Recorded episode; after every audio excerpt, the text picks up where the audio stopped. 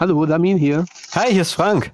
Ich rufe heute bei Lamin an. Ah, hi Frank. Er sitzt, während wir telefonieren, mehrere Meter über dem Boden in einem Baumhaus in Lützerath und kämpft für mehr Klimaschutz. Gegen den Abbau der Kohle, die unter diesem Dorf liegt, und gegen ein Unternehmen, das vor Gericht die Erlaubnis bekommen hat, diese Kohle abzubaggern. Da stehen schon zu viele PolizistInnen. Wenn wir jetzt runtergehen, dann würden wir nicht wieder hochkommen. Die Taktik? Die Räumungsaktion der Polizei verzögern. So lange aushalten wie möglich. Aber während wir sprechen, wird die Situation oben auf dem Baum langsam ziemlich angespannt. Ich höre im Hintergrund so Schreie. Was passiert da? Diese Folge ist recht spontan entstanden, weil ich selbst sehr intensiv verfolgt habe, was in Lützerath in den letzten Tagen passiert ist. In der Berichterstattung darüber ging es oft um die Aktivistinnen und Aktivisten, also sehr pauschal. Weil ich nicht persönlich vor Ort sein konnte, mich aber trotzdem interessiert hat, wieso sich Menschen dafür entscheiden, in Lützerath Widerstand zu leisten, wollte ich mit einem aus dieser Gruppe reden. Ich will in dieser Folge auch klären, wie es für Lamin nach der Räumung weitergeht, nachdem er aus dem Baumhaus geholt wurde. Was hat der ganze Protest gebracht? Wo erreiche ich dich denn jetzt gerade? Ich bin gerade in einem der Baumhäuser. Und äh, äh, beschreib mal so, was ist das für ein Baumhaus? Wie kann ich mir das denn vorstellen? Wie groß ist das? Wie viele Leute sind um dich rum? Wie hoch ist es überhaupt? Ah, ähm, oh Gott, da muss ich mal kurz nachfragen, andere Menschen. Hm, was meint ihr, wie hoch das Baumhaus ist? Ich, also ich, ich kann es ganz schlecht einschätzen. Vielleicht so acht bis zehn Meter Höhe. Oh wow, okay. Ähm, mhm. Und genau, es ist quasi eine, äh, eine Plattform da in, in den Baum gebaut und darauf ist eben dieses, äh, dieses Baumhaus. Ich glaube, das sind vielleicht so sechs Quadratmeter, Mhm. würde ich denken. Sechs bis sieben. Hier ist ein, hier ist ein Regal drin. Ähm, Also hat auch jemand drin gewohnt vorher. ja, da hat auch schon vorher jemand drin gewohnt. Ah ja. Mhm. Ähm, und da konnte ich dann noch mit zuziehen. Lamin ist nach dem Abi direkt nach Lützerath gekommen, mit 18. Seit sechs Monaten ist er schon da und erst hat er in Häusern gewohnt, jetzt seit kurzem im Baumhaus. Lamin, das ist übrigens nicht sein richtiger Name, er sagt, es ist sein Pressename. Lamin ist einer der Menschen vor Ort, die ihr Gesicht zeigen und mit Medien über die Protestaktion sprechen. Beschreib mal, was passiert denn um dich herum? Um mich herum wird gerade, ja, werden gerade verschiedene Strukturen geräumt. Bei manchen kommen sie schneller voran, bei manchen langsamer. Was meinst du Ähm, mit das- Strukturen? alles, also alles, was bewohnt ist, ob Häuser, ob Hütten oder Baumhäuser, ähm, alles, was von uns bewohnt wird. Siehst du schon Polizei außen, außenrum oder sind die noch sehr weit weg? Ja. Nee, auf, auf, jeden Fall sehe ich Polizei. Die stehen auch schon unter meinem Baumhaus, aber die bräuchten eben äh, eine Hebebühne. Und da siehst du noch keine. Nee, da sehe ich heute noch keine. Gestern war die schon näher da. Hat sich an einem anderen Baumhaus die Zähne ausgebissen, wo es irgendwie nicht so ganz geklappt hat. Aber heute habe ich noch keine gesehen. Wie lange würdet ihr denn noch in diesem Baumhaus ausharren können? Mehrere Wochen. Achso, ja, so gut seid ihr äh, organisiert und verdrahtet und, und äh, versorgt. Ja, wir haben einiges an Powerbanks da. Wir haben sehr viel Essen. Lamin hat meinem Team und mir Bilder aus dem Baumhaus geschickt. Auf einem Foto sitzt er mit einer anderen Aktivistin lachend vor einem Topf und sie bereiten gerade Essen zu. Es gibt Müsli mit Bananen. Wenn ich es nicht besser wüsste, dann würde ich sagen, das hier ist einfach ein netter Campingausflug. Auf einem anderen Bild sieht man eine große Ablage mit Gaskocher und verschiedenen Lebensmitteln. Es sieht richtig wohnlich aus, ziemlich organisiert. Das Ganze ist auf jeden Fall dafür ausgelegt, dass man hier länger bleiben kann. Nur runter könnt ihr jetzt nicht mehr, oder? Genau, ja, runter ist etwas schwierig. Da stehen schon äh, zu viele PolizistInnen. Mhm. Ja, und genau, wenn wir jetzt runtergehen, dann ähm, würden wir eben, ja, auch, äh, würden wir nicht wieder hochkommen. Okay. Ähm, rechnest du damit, dass du heute oder morgen ähm, aus dem Baumhaus geholt wirst? Ja, schon. Unser Gespräch ist jetzt drei Tage her. Inzwischen sind alle Baumhäuser zwar geräumt, aber in diesem Moment, als wir telefonieren, sitzt er eben noch da oben. Es ist ihm schon klar, dass er geräumt werden wird. Wie das alles aber genau ablaufen wird, das weiß er zu dem Zeitpunkt noch nicht. Er und die anderen im Baumhaus haben sich schon ein paar Strategien zurechtgelegt, wie sie versuchen wollen, die Polizei davon abzuhalten, sie mitzunehmen. Was davon etwas gebracht hat und ob er sich bei der Sache verletzt hat, das erzählt er mir später. Und wie viele Leute seid ihr jetzt da oben? Äh, wir sind jetzt gerade drei. Also wir wohnen hier zu zweit, gerade haben wir noch Besuch und sind jetzt gerade zu dritt. Mhm. Also gerade habt ihr noch Besuch, das klingt irgendwie so äh, relativ fröhlich. Äh, was ist das gerade für eine Stimmung bei euch? Zum einen ist es natürlich eine Stimmung, die sehr angespannt ist. Ähm, zum einen, weil uns das, was hier überhaupt passiert, mitnimmt. Jetzt, wenn wir aus dem Fenster sehen, ähm, schauen wir diesen Blick auf diesen riesigen Tagebau, der jetzt noch weiter erweitert werden soll. Und das stimmt mich schon eigentlich einfach immer wieder traurig. Was auch sehr angespannt ist, ist eben jetzt dieser Einsatz hier, die äh, Polizei und vor allem auch die ArbeiterInnen von RWE gehen teilweise ja sehr unvorsichtig vor, ähm, haben schon Traversen, äh, in denen Menschen hingen, also quasi Seile, in denen Menschen hingen, schon fast kaputt gemacht. Einmal ist sogar eine kaputt gegangen, der Mensch wurde zum Glück nicht verletzt. Und das heißt, ja, Bäume wurden gefällt, wo direkt neben, äh, nebenan Menschen sein, kletterten und das, das belastet einen schon sehr. Lamin hat in unserem Gespräch häufiger gesagt, dass viel Gewalt von der Polizei ausgeht. Die Polizei macht auf der anderen Seite aber auch den Demonstrierenden den Vorwurf, gewalttätig zu sein. Wie aggressiv und aufgeheizt die Stimmung in Lützerath zu diesem Zeitpunkt war, darüber rede ich später noch mit meiner Funkkollegin Lia, die war vor Ort. Was mhm. aber gleichzeitig Hoffnung gibt, ist eben, dass wir es geschafft haben, hier überhaupt so viel Aufmerksamkeit drauf zu lenken. Ist das so, dass, also wenn ich das so von außen wahrnehme, da geht es jetzt ganz viel gerade um die Räumung, da geht es ganz viel um, ist das friedlicher Protest oder nicht, werden da Molotow-Cocktails geworfen ja. und so weiter. Aber ganz wenige Menschen sprechen jetzt tatsächlich darüber, in meiner Wahrnehmung, so was das eigentlich über das Symbol hinaus bedeutet für den Klimaschutz, wenn Lützerath geräumt wird, ne? Ja, das ist, das ist leider oft das Problem, was man hat. Das ist auch das, was wir irgendwie als Pressemenschen aus Lützerath versuchen, gegen vorzugehen. Aber und wir, wir geben Interviews und wir betonen immer, immer wieder, uns geht es hier nicht um irgendwie ein Dorf, das zerstört wird. Und uns geht es auch nicht um diesen einen Braunkohletagebau, sondern um, uns geht es allgemein darum, dass das kapitalistische System so ausgerichtet ist, dass für Profite von einzelnen Konzernen ja Natur zerstört werden, Bedürfnisse von Menschen missachtet werden. Und genau dagegen lehnen wir uns hier auf. Das möchten wir eben auch ganz deutlich machen, auch wenn das in der öffentlichen Wahrnehmung von den Medien leider nicht immer so aufgenommen wird. Ja, genau, öffentlich ist es auch, also wird auch einfach transportiert. Da geht es um dieses Dorf, in dem eh schon keiner mehr wohnt. Und warum beschützen jetzt eigentlich Aktivistinnen und Aktivisten ein Dorf, das es eh nicht mehr gibt, das, um das sich eigentlich keiner mehr kümmert, wo auch keiner hin zurück will, um ne, irgendwie ein Symbol, irgendwie trächtigen Ort zu schaffen. Und da sagen ja auch viele Politikerinnen ja. und Politiker, es ist super wichtig für Klimaschutz zu kämpfen, aber das ist das falsche Symbol. Was sagst du denen denn?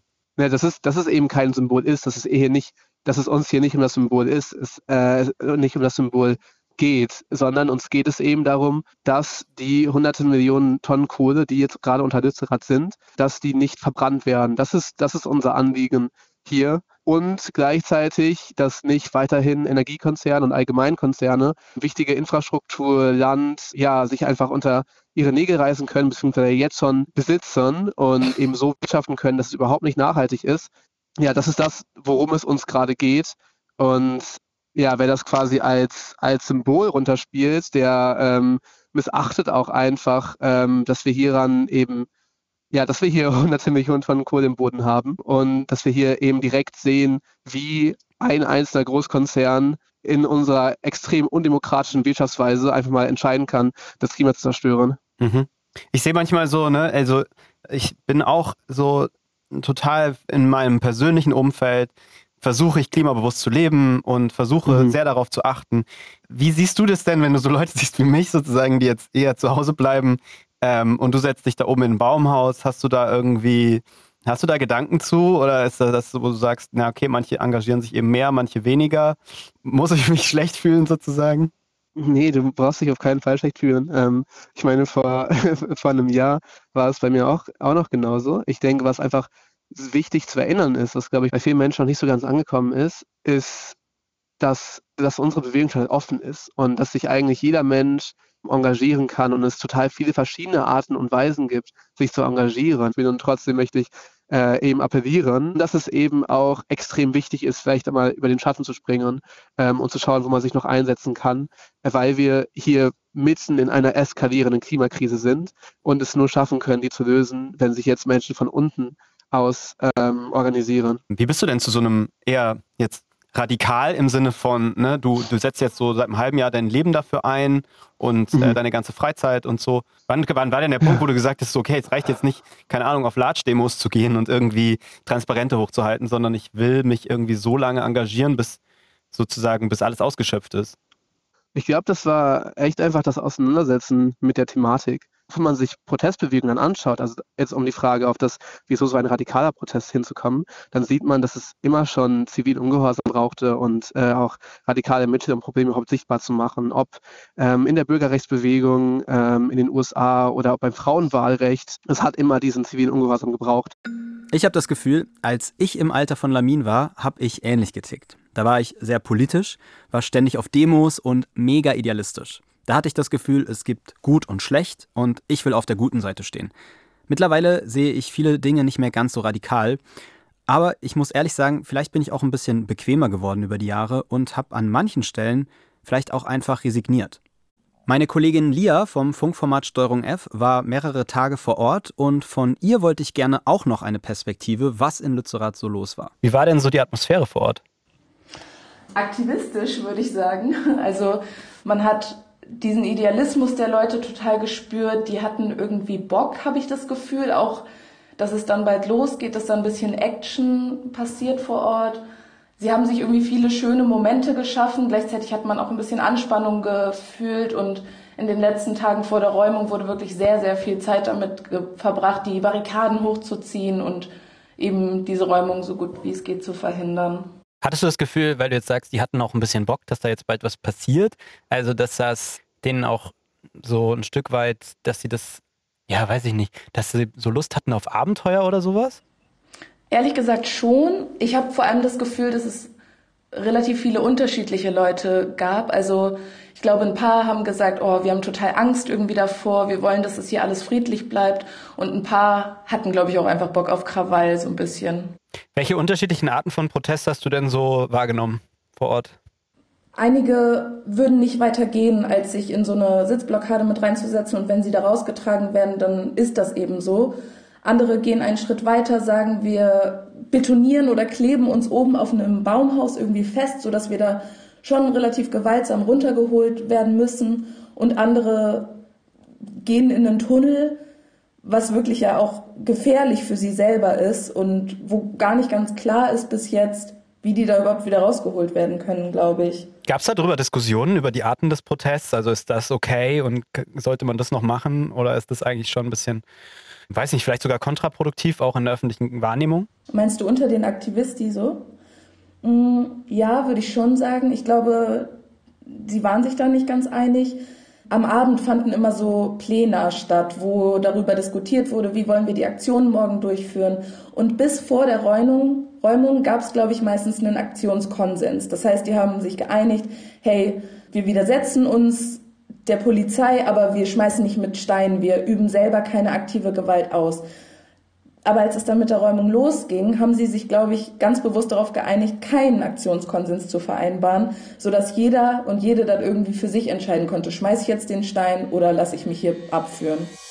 Was kriegt ihr denn mit von den anderen Aktivistinnen und Aktivisten, wie es denen so geht, was die gerade vorhaben, was sie planen, was sie machen? Ist immer sehr unterschiedlich, wie viel man mitbekommt. Ich meine, ihr habt ein ja, Handy also, oder, oder habt ihr mehrere Handys und ja, wir haben, wir haben hier gerade nur ein Handy, aber nicht, nicht alle AktivistInnen in der Räumung haben ein Handy. Okay. Ähm, und genau, wir wissen von jetzt von den Menschen, die bei uns quasi direkt in der Nähe sind, genau immer, wie es denen so geht. Ähm, aber ansonsten bekommen wir auch nur Sachen am Rande mit. Es ist einfach an vielen Stellen was los. Ja, viele, viele Orte sind teilweise geräumt, aber auch teilweise noch besetzt. Und mhm. ja, genau, aber da kann ich jetzt schlecht quasi die Gesamtstimmung irgendwie ja. ähm, darlegen. Ist auf jeden Fall äh, ja, weiter kämpferisch und ähm, ja, entschlossen, sich gegen einem System zu wehren. Und ist das eine aggressive äh, das, Stimmung? an erster Stelle stellt. Nee, aggressive Stimmung auf keinen Fall. Weil, also, ne, also ähm, am Anfang dachte ich so, ja klar, also alles, was mit Besetzung zu tun hat, in, in Baumhäusern sitzen und so weiter, das ist, das mhm. verzögert das Ganze, aber das ist ein friedlicher Protest, solange man eben keine Gewalt gegenüber den Polizistinnen und Polizisten anwendet. Und dann ähm, äh, kursierten die ersten Videos mit Molotow-Cocktails, die flogen. Und dann dachte ich so, ja, okay, mhm. das ist jetzt halt, das ist eigentlich uncool. Also es ist wirklich, ich glaube, die wenigsten Menschen haben ein Problem mit friedlichem Protest, aber wenn es sozusagen ausartet in eine gewalttätige Auseinandersetzung, dann sieht die Sache schon ganz anders aus. Ja, also ich habe ich hab auch die Videos gesehen. Was dann halt immer die Sache ist, ist, dass äh, ein Video kann nie den ganzen Protest darstellen. Und, ähm, Natürlich, also du sprichst ja auch nicht für alle äh, Aktivistinnen und Aktivisten, das verstehe ich, klar. Aber ähm, es ist sozusagen für den Protest, der sich da zeigt, es ist halt kein, äh, kein gutes Bild. Ja, es ist aber auch halt immer die Frage, welche, welche Bilder man in den Vordergrund stellt. Und ähm, da haben wir eben ganz deutlich gesehen, ähm, dass ja, die Bilder von massiver Polizeigewalt, die, glaube ich, auch äh, solche Sachen erst provoziert haben, von Menschen mit blutenden Nasen, ja, äh, von echt krass verletzten AktivistInnen, die äh, vorher friedlich in der Blockade standen, von, von schreienden AktivistInnen, die, die vor Schmerzen erst geschrien und dann geweint haben, weil bei ihnen krasse äh, Schmerzgriffe angewandt wurden.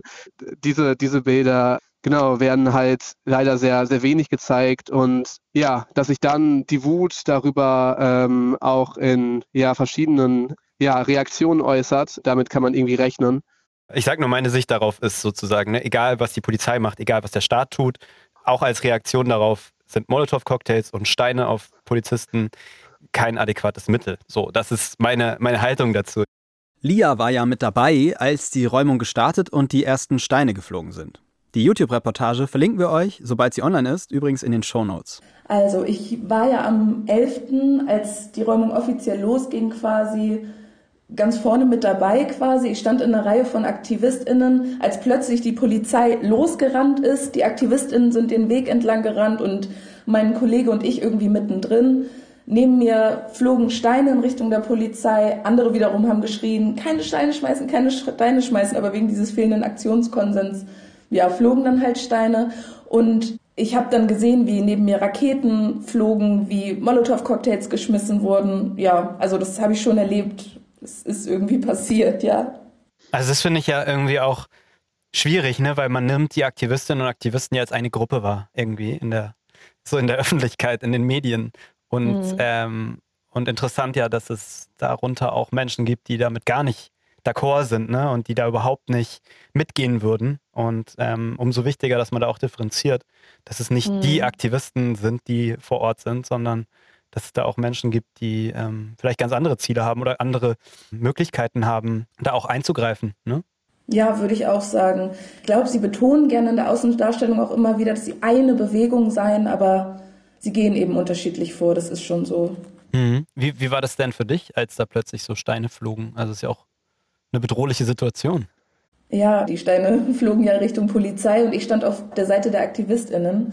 Das heißt, ich habe mich nicht so richtig gefährdet gefühlt.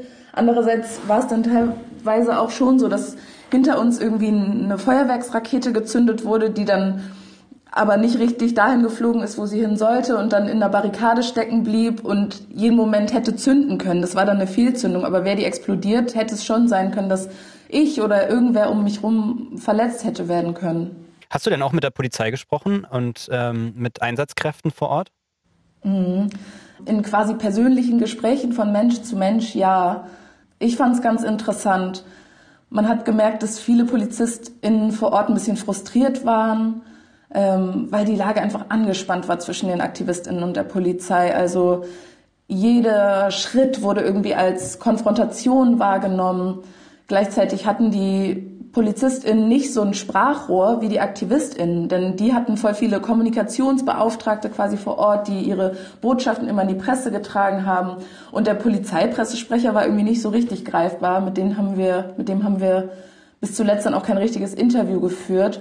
Mm, einige Polizisten sagten, ja, wir verstehen auf jeden Fall, warum die Leute hier sind. Und wenn es nur um die Frage geht, Lützerath erhalten oder nicht, dann würde ich auch auf der anderen Seite stehen, ganz klar. Aber ich mache hier halt meinen Job und ich will, dass das hier alles friedlich, friedlich vonstatten geht. Und mehr will ich ja gar nicht. Sag mal, hast du eigentlich Verständnis für die Arbeit der Polizei oder ist das für dich irgendwie, kannst du nicht nachvollziehen, warum man ähm, diese Aufgaben übernimmt? Also ich kann es nicht. Ja, aber also ich, ich, ich halte es einfach nicht für, also es greift zu kurz, wenn ich jetzt äh, die PolizistInnen irgendwie vor meiner Haustür, wenn ich, wenn ich die beschimpfe. Denn ja, die sind, die, die, das ist quasi der ausführende Arm. Also das Problem liegt ja eben im System, eben im Wirtschaftssystem, äh, aber auch in der, in der Rolle, die der Staat in diesem Wirtschaftssystem hat. Und zwar, dass er sichern muss, genau, dass Konzerne weiter gut arbeiten können, weil von ihnen quasi ja unsere Versorgung abhängt, was ja eben genau das Problem ist, dass unsere Versorgung in den Händen von diesen Konzernen ist. Und das heißt, zu sagen, okay, die PolizistInnen sind einfach alle blöd, greift viel zu kurz. Trotzdem könnte ich es nicht mit meinem Gewissen vereinbaren, etwas durchzusetzen, äh, was Menschenleben kosten wird am Ende. Und ja, habe da dann auch nur begrenzt Verständnis für, auch wenn ich verstehen kann, dass es für die vielleicht auch einfach nur ein Job ist. Ja, wie seid ihr denn auf die Räumung vorbereitet? Also habt ihr irgendwie eine spezielle Taktik? Wir haben ganz verschiedene Taktiken und Vorgehensweisen, quasi nicht im Baumhaus zu barrikadieren, um es eben möglichst lange hinauszuzögern, auch nicht einfach ja aus Trotz, sondern weil wir immer noch darauf hoffen, ähm, dass wir, wenn wir es lang genug hinauszögern können, noch einen Räumungsstopp ähm, erzielen können. Euer Protest selbst, also wenn ihr jetzt geräumt werdet, ihr wollt das ganz friedlich tun oder werdet ihr oder bist du auch überzeugt, okay, wenn jetzt Gewalt angewendet wird, dann bist du auch bereit, äh, selbst auch Gewalt anzuwenden? Nee, ich, ich äh, werde deeskalierend vorgehen. Das ist, das ist meine, meine Art und Weise des Widerstands. Ja, und ich hoffe, ich hoffe sehr, dass mir dadurch auch Gewalt durch Polizei erspart bleibt. Aber ich weiß von der Erfahrung von Aktivisti, dass auch ich ja nicht vor, nicht vor Schmerzgriffen ja, oder vor der, vor der Wut von der Polizei auf uns ja, gesichert bin. Mhm. Ich höre im Hintergrund so Schreie. Was passiert da? Oh Gott, da muss ich mal selbst eben rausschauen. Also das waren, das waren Rufe von du bist nicht allein, du bist nicht allein. Mhm. Ähm, Aus einem anderen Baumhaus? Nee, äh, quasi von, von draußen von unserem Baumhaus. Also eine andere Person, die hier mit mir wohnt, war eben vor dem, vor dem, also vor unserer Tür quasi. Mhm. Und die haben das gerufen, vermutlich, weil eine Person geräumt und weggetragen wurde. Mhm. Und genau, dann hört man immer von überall, äh, du bist nicht allein, du bist nicht allein, Rufe. Was erwartet dich denn, wenn du da jetzt ähm, geräumt wirst? Äh, das kann man gar nicht immer so genau sagen. Zu dem Zeitpunkt stimmt das. Lamin denkt, ihn erwartet vielleicht eine Anklage. Er bereitet sich auf die Räumung vor und dann bekomme ich Samstagmittag, einen Tag nachdem wir telefoniert haben, eine Sprachnachricht von ihm. Ich stehe hier jetzt gerade auf dem Baumhaus und vor uns sind die Hebebühnen vorgefahren. Ja, wir rechnen damit, dass wir in den nächsten Stunden geräumt werden. Allerdings in den nächsten Stunden ähm, fängt auch die riesige Demo in Lützerath an und da freuen wir uns schon sehr drauf bleibe jetzt auf jeden Fall sehr äh, angespannt und aufmerksam ähm, und verfolge, was die Hebebühnen hier machen. Gleichzeitig startet die große Demo, über die auch viele Medien wie die Tagesschau berichten. Auf freiem Feld dann die Kundgebung. Hauptrednerin dort die schwedische Klimaaktivistin Greta Thunberg. Auch der Abriss der letzten Häuser von Lützerath ging heute weiter. Genauso wie die Räumung der noch besetzten Baumhäuser. Ich bin jetzt beim Camp in Keinberg, nachdem ich am Samstagnachmittag geräumt wurde mit einer Hebebühne, wie wir eben schon erwartet hatten, wie wir es auch schon bei anderen Baumhäusern gesehen hatten. Ja, die sind hochgefahren, die Kletterpolizistin haben mit uns gesprochen, ähm, haben mir erklärt, dass ich mit nach unten kommen muss. Ich hatte mich am Baumhaus festgeklebt, weshalb sie noch ein Lösungsmittel extra holen mussten.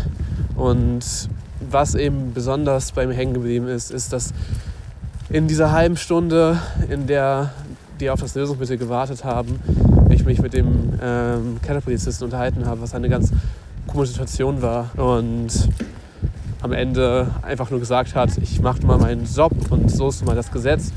Und ich habe ihm gesagt, dass es immer schon Menschen gab, die einfach nur ihren Job gemacht haben und Gesetze durchgesetzt haben, die Menschenrechte aber gebrochen haben, dass wir auch schon Gesetze hatten, die Sklavenhandel legitimiert haben, Gesetze hatten, die Diskriminierung legitimiert haben und es nicht reicht, da zu sagen, man macht einfach nur seinen Job. Und darauf habe ich keine Antwort bekommen. Ähm, hatte ich jetzt auch nicht wirklich mit gerechnet, aber ja, genau. Dann wurde ich mit nach unten genommen mit der Hebebühne. Ähm, es wurden Fotos von mir gemacht. Ähm, ich musste noch ein bisschen warten auf der, in den Polizeicontainern, konnte danach äh, zurück zum Ausweichcamp gehen. Ob Lamin eine Strafanzeige bekommen hat, das wissen wir jetzt zum Zeitpunkt dieser Aufnahme noch nicht. Aber eins weiß Lamin auf jeden Fall schon sicher. Weitermachen mit dem Klimaprotest wird er sowieso. Nach dem Gespräch verstehe ich auf jeden Fall noch ein bisschen besser, was Menschen wie Lamin antreibt. Das ist der Wunsch nach Veränderungen und auch Verzweiflung und Wut, weil sie das Gefühl haben, vom Parlament und den Gerichten nicht gehört zu werden. Und das Gefühl, dass uns die Zeit davonläuft, Entscheidungen zu treffen, die wichtig wären, um die Klimakrise nicht noch weiter zu treiben. Ich finde es auch okay, sich da klar zu positionieren. Auch mit zivilem Ungehorsam wie zum Beispiel Sitzblockaden. Wenn die Verzweiflung und Wut aber in Gewalt ausartet, dann finde ich das überhaupt nicht okay. Vor allem, wenn auf der anderen Seite Menschen stehen, die gar nicht für die Entscheidung verantwortlich sind, die die Demonstrierenden so wütend macht. Die Polizei hat die Regeln nicht gemacht, muss aber dafür sorgen, dass sie umgesetzt werden. Das finde ich auch wichtig, sonst hätten Entscheidungen von Gerichten oder Parlamenten gar keine Wirkung. Und das wiederum soll auf keinen Fall übermäßige Gewalt von Polizistinnen und Polizisten rechtfertigen. Wenn die unverhältnismäßig passiert, muss das genauso strafrechtlich geahndet werden wie gewalttätige Aktionen der anderen Seite. Ich frage mich so ein bisschen, ne, wie ist das mit der Motivation, wenn man weiß, eigentlich ist relativ klar, sie werden früher oder später, es dauert vielleicht ein paar Tage länger oder nicht, aber ähm, sie werden diesen, dieses Gebiet räumen und mhm. ähm, wahrscheinlich ihren Willen durchsetzen. Ist das ja. schwierig zu akzeptieren, weil man denkt, jetzt habe ich so lange dafür gekämpft, aber eigentlich weiß ich, ich kämpfe gegen was, was eigentlich schon längst aufgegeben ist, auch in der öffentlichen Wahrnehmung eigentlich schon so, ja, okay, es wird früher oder später eh alles geräumt und dann ähm, mhm. hatte das keinen Sinn.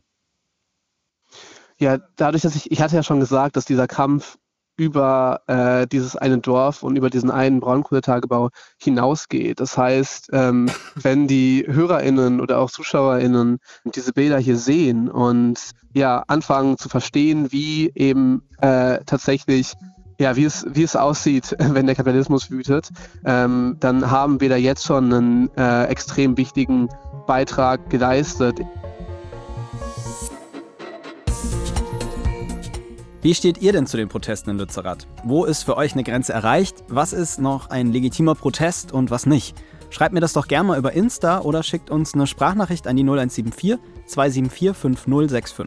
Und ich habe auch schon mal Aktivistinnen und Aktivisten bei der Besetzung eines Braunkohlekraftwerks begleitet. Das Video dazu, das findet ihr in den Shownotes. Die Frage ist ein Podcast von Funk, von ARD und ZDF. Ich bin Frank Seibert, Autorinnen dieser Folge Katharina Geschier und Amelie Hörger. Redaktion Theresa Fries, Florian Meyer-Havranek und Patrick Abele. Produktion Hanna Meyer.